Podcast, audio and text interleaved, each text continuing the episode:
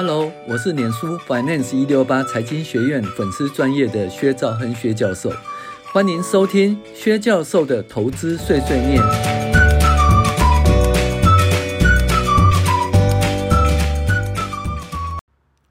财报怪谈三，各位网友大家好，今天跟大家介绍财报怪谈三哈。那今天讲一个什么在建工程的秘密？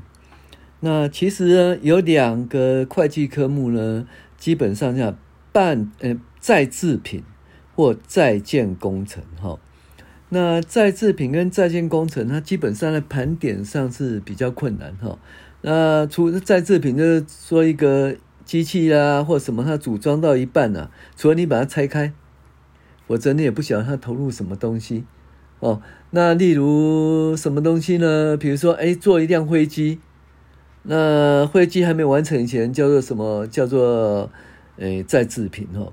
那在制品呢，到底如何评价呢？哦，其实很难的。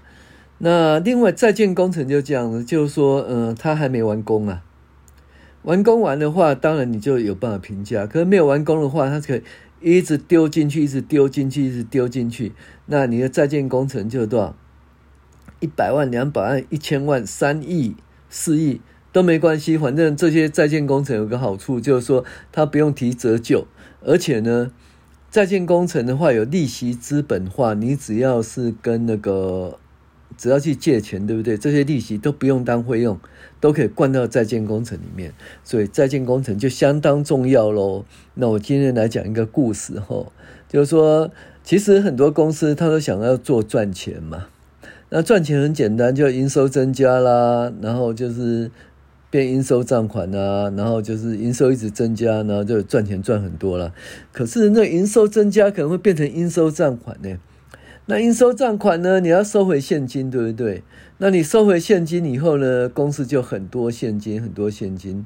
因为如果你不收回现金的话，应收账款挂在公司的账面上呢，其实一个很大的问题哈。所以都想办法把它变成收回现金。可是呢，收回现金，你现金也必须要处理啊。那通常很多公司呢，诶，没有很多公司，有一些公司把它灌在在建工程呢。那于是呢，他就说：“诶，我这个钱呢，我是要什么呢？要盖房子了啊，要盖厂房了。”那结果要盖厂房，对不对？那厂房你当初预计呢？比如说你这厂房盖下去呢，要要进几台机器啦，然后增加几台产线呐，然后呢就可以产生多少营收？好几十亿的营收，然后赚好几十亿的钱，或者说赚好几千万的钱嘛，对不对？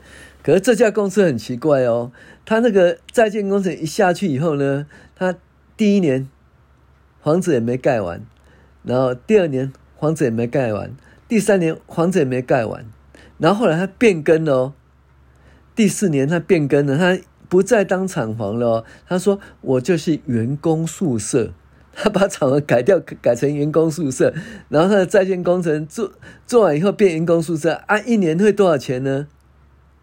一年就几百万而已啊，哦。好几亿的投入呢，最后就一年就是哎百万，哦，只能赚百万而已哈。那就这就是说在建工程的秘密哈。为什么你知道吗？他把他赚的钱呢都投进去，投进去在建工程。那所以呢，因为你要你要做账要赚钱赚钱，你的钱必须要去处理它，就是现金要处理它。那如果你把它投入在建工程，好几亿、好几亿都投入在建工程的话，那基本上呢，在这段时间呢，你的账、你你的钱就有一个去路哦，就有一个去路。那可是呢，你在建工程当初你是想说要做厂房啊，哦，要要做那个什么呢？要要生产啊，增增加几条生产线呢、啊，那可以赚到好几亿啦，赚好几千万呐。结果呢，你盖了三四年盖不完呢。就一直钱一直丢到在建工程里面去了，他也不处理，就在建工程。哎，不要开玩笑好不好？人家台积电的十二寸晶圆厂都没盖那么久，你在盖晶圆厂是不是？哎，就盖了三年四年啊，终于没办法了，让它完成。呃，完成可是你要交代呀，说啊，你这个到底是要怎样呢？你当初是要做厂房，结果他居然没有盖成厂房，他居然盖成员工宿舍了，然后把它租出去，然后就只能一年赚个百万、几百万而已哈。当初几千万、几亿根本都骗人的哈。所以呢，这就是说，哎，钱怎么办呢？我必须要赚钱，可是赚钱我必须要把应收账款冲掉，我必须把应收账款冲掉，我就必须要有现金，可是现金那么多，我必须要去处理它，我就把它投入在建工程。那我投入在建工程以后呢，那我就等于是我这个账我有一个出口，就一直放在那一边。那等到某一年呢，某一天呢，我终于把它完工了。那完工到底是真的投入这么多，也没人知道。反正账你自己讲的嘛，对不对？那完工了以后，居然把厂房哦变成员工宿舍，哈，这就是财报怪谈三。我是薛兆亨薛教授，谢谢您的收听。